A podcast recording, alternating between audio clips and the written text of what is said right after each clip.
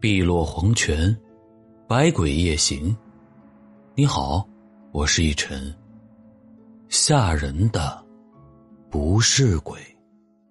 几个月前，我因为上大学的原因来到了这座城市，因为家里还算富裕，且父母也希望我能够住得好一点，所以我没选择住在学校的宿舍里，而是在外租房住。因为这次是第一次来外地。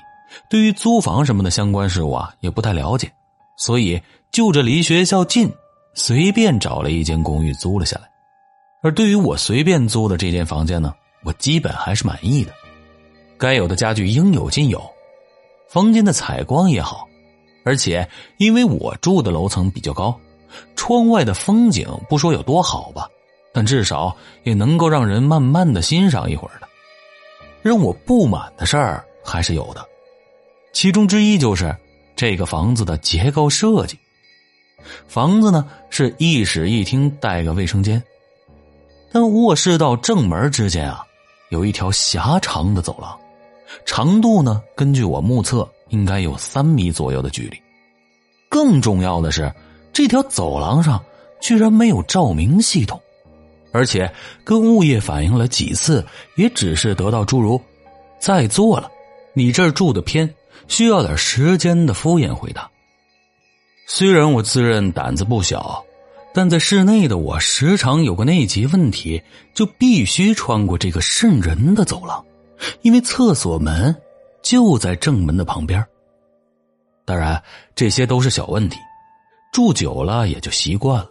而且我个人是十分内向的人，差不多就是身边的陌生人一多起来，就会紧张的喘不过气来的程度。所以我都是尽量不与人交往的，直到现在啊，也没有一个关系好到可以带回来家玩的朋友。真正令我头痛的是，住在我旁边的邻居，他们一到深夜就会开始争吵起来，打扰我的睡眠。我的隔壁住着一家三口，是一个无论到哪里都不罕见的普通家庭。不过，由于我性格的原因。与他们之间的关系也仅限于见面打个招呼的程度，也就是和他们的孩子还算是比较熟。这家人呢，似乎因为工作的原因，时常很晚才回家，给我的感觉就像是，一点儿也不在乎自己的孩子。因此啊，他们家的女儿会经常来找我解闷儿。虽然因为身高的原因，她按不到门铃，只能敲门。而我的房间又刚好离正门隔着一道长而幽暗的走廊，而他的力气又小，敲门也敲不出多大的声音，所以他经常要敲很久，我才会听到。这只有我靠近门时，才能听见好似文明的呼喊声。哥哥，开下门。但就算是这样，也挡不住他想来找我解闷儿的热情。我想。一定是他那悲哀的家庭给他如此的动力吧。几乎是每天晚上，我的隔壁都会爆发巨大的争吵声，其中还夹杂着摔碎什么东西的声音，以及小女孩的哭泣声，而且这时常持续到凌晨一点。这件事常令我感到气愤，但又因为害怕和对方争吵而压下了这份冲动。并在心中安慰自己，忍忍就过去了，而且肯定会有其他住户去投诉的。虽然到目前为止，似乎并没有人去投诉，隔壁的吵闹声就像是每晚的闹钟一样准时响起，而我唯一能做的就是戴上耳机，加大音量的放着音乐和视频，期望着能在凌晨十二点前睡着。因为只有在十二点前睡着，我才不会头痛欲裂的去上明天的早课。这一天晚上，我像往常一样戴着耳机听着音乐睡觉，但在两首音乐之间的切换的无声期，我察觉到隔壁的声音已经没有了。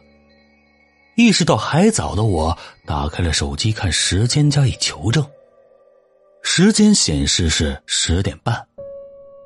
虽然当时我很好奇时间的改变，但困意明显要更强一些。想着终于能早点睡的我，才躺下不多时，就又听到了声音的响起。不过这次的声音要小很多，而且并不是吵架的声音，似乎是另一种声音。不过我并未在意，而是烦闷的继续戴上了耳机，隔绝了这道声音。第二天，我隔壁的房间围了一大堆的人，还有警察在不断的出入那个房间。在众人的七嘴八舌议论声中，我才知道，我隔壁发生了杀人案。昨晚那对夫妻吵到最后，两个人持刀杀掉了对方，并且好似发疯了一般，又将其女儿杀害以后。自行的了断了，这种事儿我还是第一次体会到，是从警察嘴里说出来，而且告诉我情况的那位警察还说我马上要去录口供。不久，一位年轻的警察就到了我房间里，找我单独的问话。当然，我肯定是实话实说的，毕竟我昨晚戴着耳机睡觉，确实是不知情。警察也没有为难我，录完了口供以后就准备离开了。不过，我对着准备离开的警察问了一个问题：“哦，对了，警察同志，请问那个小女孩怎么样了？”那警察眉头皱了一下，又往四周环绕了一下，似乎是在确认房间里只有我们两个人。找不到了，他说道：“房间里啊，没有任何的线索。”而且调查监控也一无所获，毕竟刚好那家人门外的那条走廊上的监控出了问题，只有一滩属于那个女孩的足以致死的血量。然后那位年轻的警察似乎是在自言自语的说道：“有大概率是被分尸了吧？毕竟只有粉碎成小份的尸块才冲入下水道，才能做到像这样的不留痕迹。”说罢，他似乎也觉得有些说过头了，便有礼貌的离开了。之后，我的生活照常进行。那件事的风头过得很快，毕竟大家也要过自己的生活嘛。而且，像这种类型的案件，早就已经泛滥到了连一些小型新闻社都懒得去报道的程度。小女孩的尸体最终还是没有被找到。在警察彻底放弃搜查以后，我恢复了往日的生活。哼，本该是这样的吧。之后的几天，我注意到，每到深夜时刻，就必定会响起某种声音。声音本身很微小，是不仔细听就很容易听不见的那种微笑。我一开始也没有多想，只当是风吹动什么的声音。虽然这声音总让我有种熟悉的感觉，但我更加贪恋着好不容易的安眠夜。那声音每晚十二点都会准时的出现，正好在某天夜里，我失眠了。失眠的原因是因为那声音虽小，却让神经备受折磨。想听而不闻的戴上耳机，却还是听得见的声音，就好像是那声音是从我的身体里传出来似的。声音持续响起，不得已听着这声音的我，发觉声音的来源是正门。为了自己能安然入睡，我穿过走廊，向门口前进。想看看到底是什么在干扰我的睡眠。哪位？当我抵达正门时，下意识的问道，但没有人回应。与之相对的，那微弱的声音在我靠近正门时陡然增强。我从猫眼里向外张望，外面长长的走廊上空无一物，只有紧急逃生门的标识散发着幽光。在证明着走廊上的确是空无一物。那咚咚的声音一直在响起，此时仿佛要震破耳膜一般，声音猛然的变得巨大，但门前却没有半个人。我把眼睛贴近了猫眼儿，要是搞不清楚原因，我恐怕就再也无法安然入睡了。然后我发现，并非没有人，只是以我的角度看不见而已。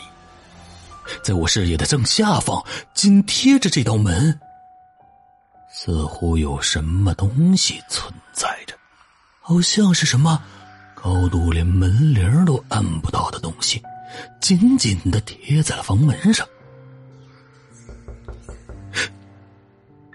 是那个吧？打扰我睡眠的东西，我心里想着。我眼睛紧紧的贴着猫眼儿，手上准备开门了。突然，那本来连门铃都按不到的东西跳起来，重新拍了一下猫眼儿，在上面留下了一个红色的印记。那个时候，我应该是连滚带爬的逃回来的。那是我第一次觉得，房间里边的走廊是那么的长。明明看上去没有多长，也就两三米的样子，但我从那里逃回房间的时间却那么的漫长，就好像是有人在不断的拉伸这条走廊一样。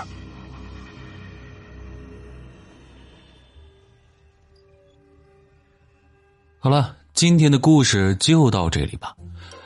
连续熬夜真的有点吃不消了，所以前天迫不得已的断更了。哎呀，这上了年纪才知道啊，有一种心酸叫做心有余而力不足啊。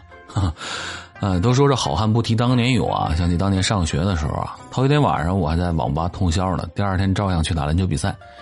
可是那样的日子啊，真的是一去不复返了。哎，一晨，你不是好汉不提当年勇吗？